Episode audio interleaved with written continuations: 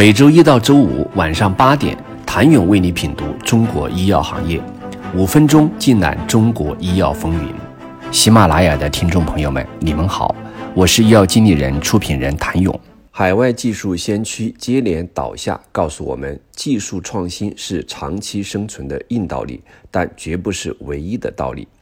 创新药企要想完成从生物科技公司到生物制药企业的蜕变。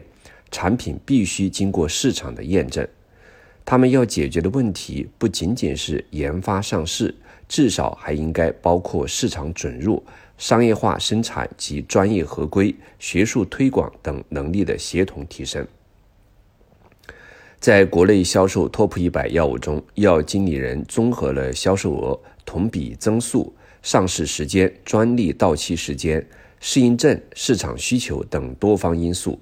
筛选了由中国药企研制或开发的，有望在二零二三年达到二十亿元销售额或已达到二十亿元销售的十个潜力创新药。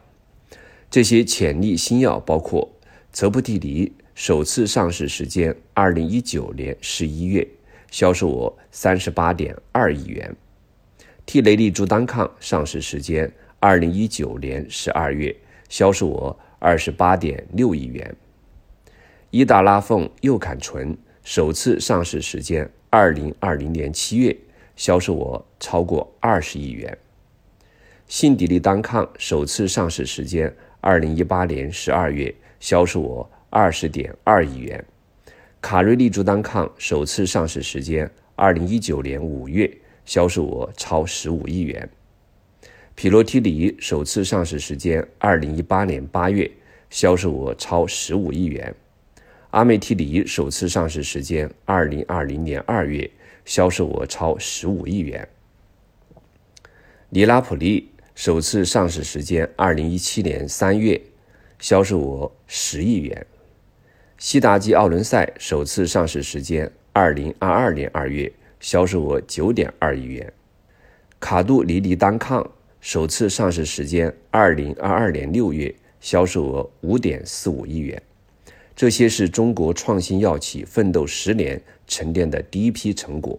总体来看，这十个潜力品种呈现了几个显著的特点：第一，这些品种归结起来分两类，一类为 PD-1、EGFR 热门靶点的大品种，如替雷利珠单抗、阿美替尼等；一类是全球首个或呈现出 BIC 潜力的品种，如泽布替尼。西达基奥伦赛等。第二，它们覆盖的适应症高度集中，几乎都覆盖在抗肿瘤领域，只有伊达拉凤右坎醇为神经领域用药。这与全球以肿瘤免疫为主、其他领域百花齐放的现状相比，有较为显著的差异。第三，从企业角度，潜力药物对应的研发企业较为分散。十个品种对应的八家药企，具体来说，除了恒瑞医药和百济神州各有两个品种外，其他均只有一个。这与全球集中于 TOP 二零跨国药企的格局也有所差异，一定程度上意味着中国创新药的头部格局仍未完全成型。值得一提的是，尽管总体还未实现盈亏平衡，但百济神州两个品种去年销售额超过六十亿，领先于其他企业。第四，从产品销售角度，这些潜力药物八成以上在过去的二零二二年保持了百分之五十以上的高速增长，仅有少数品种受市场环境影响例外。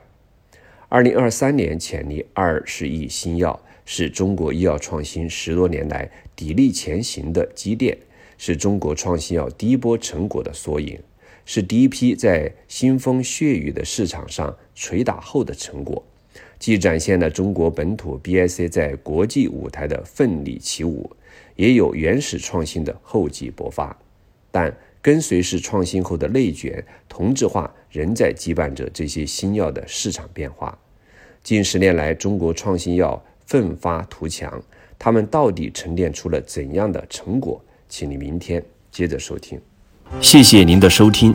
想了解更多最新鲜的行业资讯、市场动态、政策分析，请扫描二维码。或添加医药经理人微信公众号“医药经理人”医药行业的新闻与资源中心。我是谭勇，明天见。